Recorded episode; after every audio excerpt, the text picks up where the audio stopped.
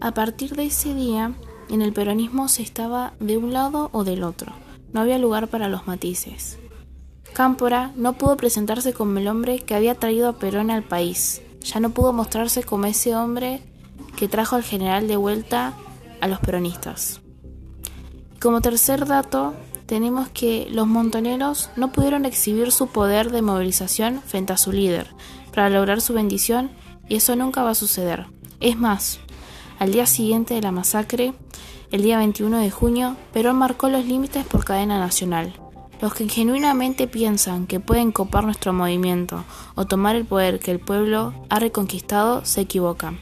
Por eso deseo advertir a los que tratan de infiltrarse en los estamentos populares o estatales que por ese camino van mal. Es decir, responsabilizó e imputó a los montoneros.